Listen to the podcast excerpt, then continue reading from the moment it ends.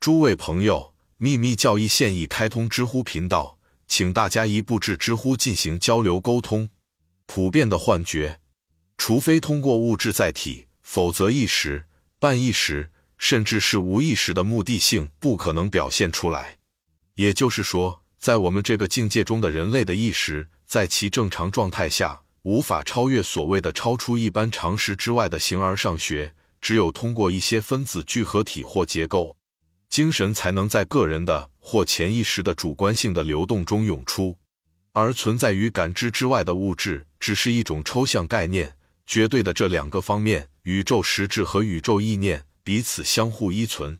本着严谨准确，为了避免混淆和误解，物质一词应该适用于可能感知的对象的总和以及本体的实质，因为我们境界中的现象。是意识到自我的创造品，是他自身主观性的改进。对于我们这个境界的孩子们来说，所有代表着感知对象集合的物质状态，只能是一个相对的、纯粹的现象性的存在。正如现代唯心主义者所说，主客体合作产生了感知对象或现象，但这并非必然得出在其他境界中也是一样的结论。二者合作在其七种境界层面上。分化导致了一种现象的七重总集，而这些现象本身同样不存在。尽管对于他们所构成经验一部分的实体来说，具体的事物就像我们周围的岩石和河流一样，从物理学家的角度来看是真实的；然而从形而上学的角度来看是不真实的感觉幻觉。这样说，甚至这样设想都是错误的。站在最高的形而上学的立场来看。包括神在内的整个宇宙都是一种幻觉，但幻觉这本身就是一种幻觉。它的幻觉在意识的每一个境界阶段都是不同的。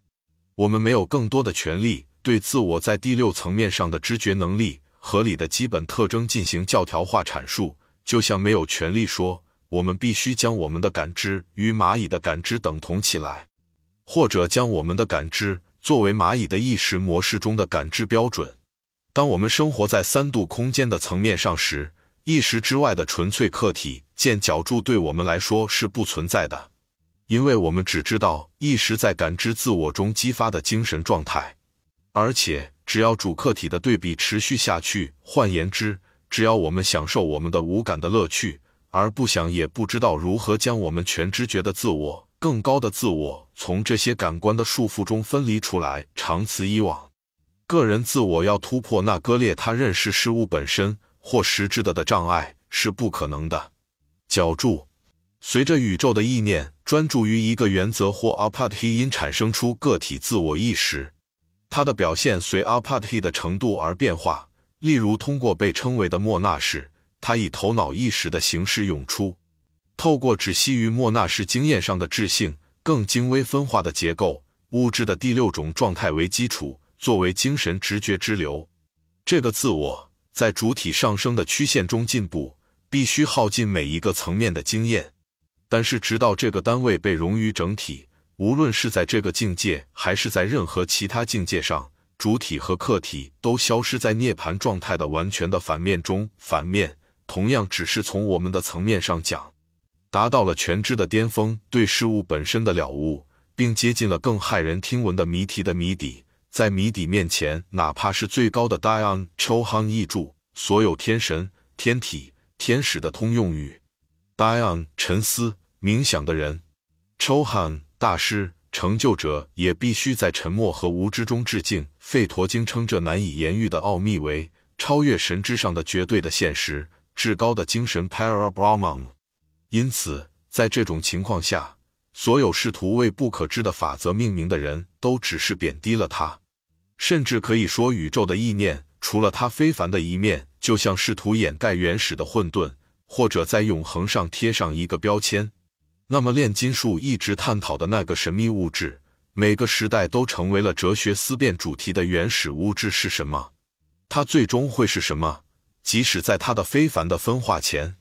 即使这一切都在显现的本性中，并且我们感觉不到，